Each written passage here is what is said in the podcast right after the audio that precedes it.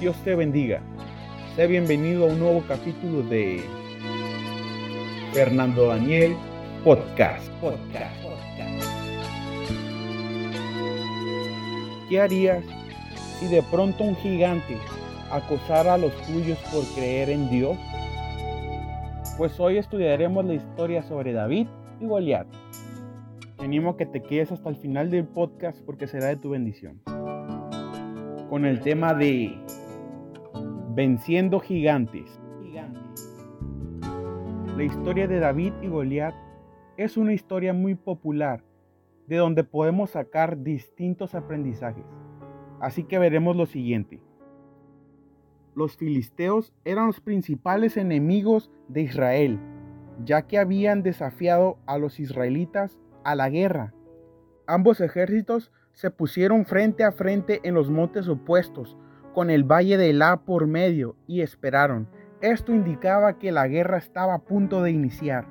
Pero por 40 largos días, un gigante filisteo con una armadura impresionante salía por la mañana y por la tarde a retar al pueblo de Israel con un tono medio burlesco.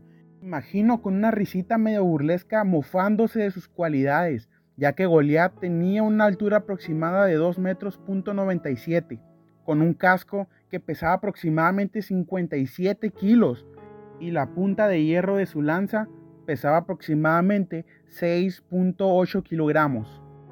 Goliat era extraordinariamente alto para la medida, incluso para los estándares actuales.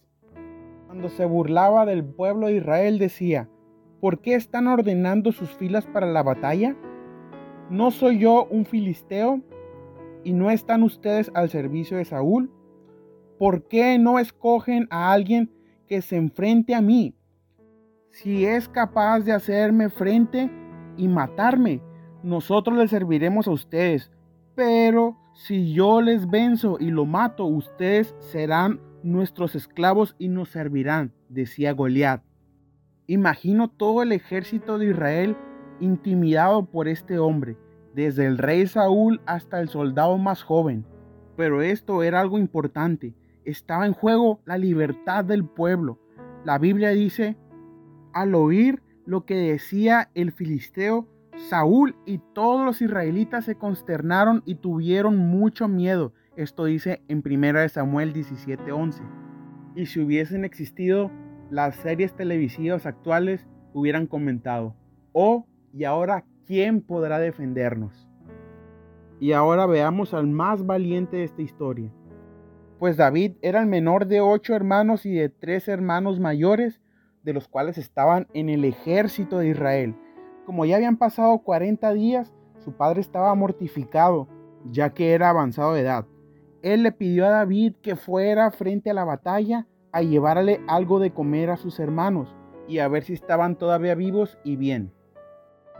Como conocemos, David era pastor de ovejas al recibir la encomienda de su padre, fue al frente de la batalla y se encontró con la situación que estaba pasando con Goliat. Cada ejército estaba en su monte aún, pero Goliat seguía desafiando a viva voz a los israelitas.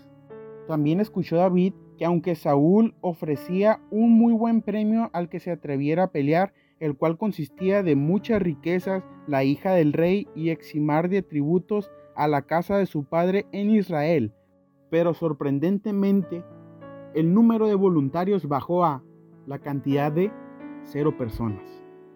Al ver David la situación, se indignó tanto y contestó, ¿quién se cree este filisteo pagano a quien se atreve a desafiar al ejército del Dios viviente?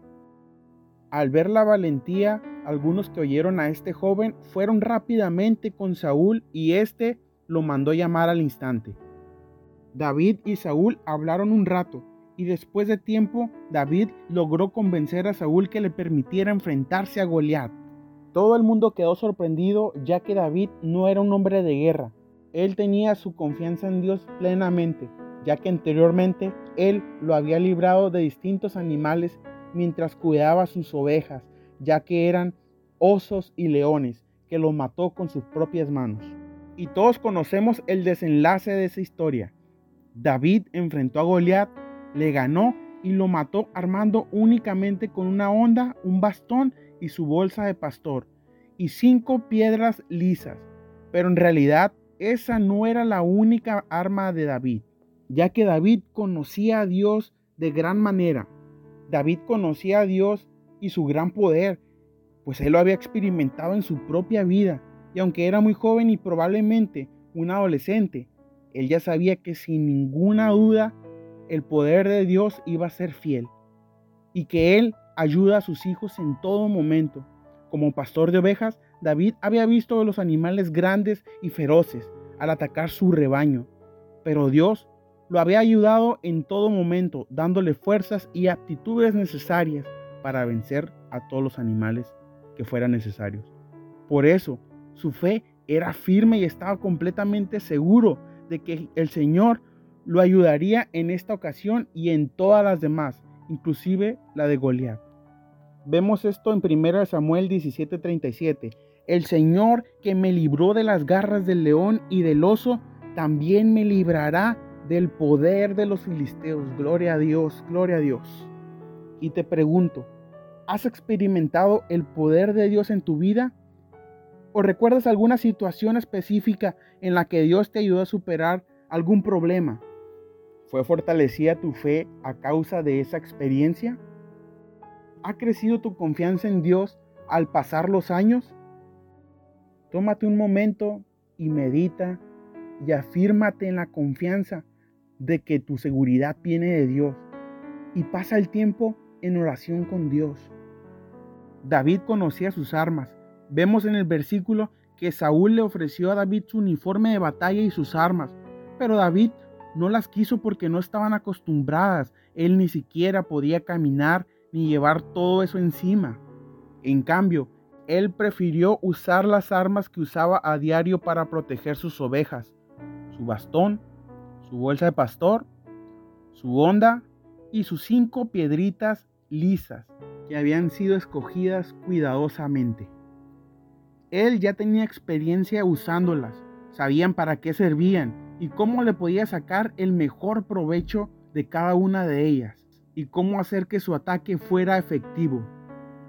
David sabía cuál era su arma más poderosa y déjame decirte que no era ninguna de las antes mencionadas, sino el nombre del Señor Todopoderoso. Gloria a Dios y aleluya. Pero sabes qué? Su confianza estaba puesta en Dios, no en sus propias habilidades como pastor de ovejas. Por eso estaba tan seguro que él conseguiría la victoria. Aun cuando la lógica estaba en contra suya, él confió en Dios sin importar nada. Dice en 1 Samuel 17:45, tú vienes contra mí con espada, lanza y jabalina, pero yo vengo a ti en el nombre del Señor Dios Todopoderoso, el Señor de los ejércitos de Israel, a quien has desafiado. Imagínate tener esa confianza que tenía David para enfrentar al gigante y saber que tendría la victoria. David no se dejó intimidar por lo que vio, ya que hasta Saúl, que era el rey de Israel, y él era el hombre más alto entre todo el pueblo, se sentía intimidado por el tamaño y la armadura de Goliat. Y Goliat se aprovechó de esa situación para seguirse mofando y burlando del pueblo de Israel. Pero David no se dejó intimidar por eso. David se concentró en algo en lo que los demás no se fijaron ni habían visto. La parte de Goliat que estaba sin proteger. Ese tamaño era un espacio pequeño en la frente del gigante que quedaba expuesto y concentró su atención para acertar en ese pequeño blanco y dar un gran golpe. Y fue justo así como David tuvo la victoria y venció a Goliat. Y te pregunto en esta hora, ¿aprovechas las oportunidades que Dios pone en tu vida? ¿Llenas tu mente con la palabra de Dios? ¿Vas al Padre en oración cada día para recibir el ánimo que necesitamos? ¿O te dejas llevar por todos los pensamientos de derrota y las ideas de que no podrás hacer las cosas. David tenía el propósito de que el nombre de Dios fuera glorificado. David tenía la certeza que lograría vencer al Goliat en el nombre poderoso de Jesús. pero no buscaba ser reconocido o admirado por lo que hizo. David sabía que lo que había logrado no era por su inteligencia ni por sus habilidades. Él sabía que había intervenido la mano de Dios.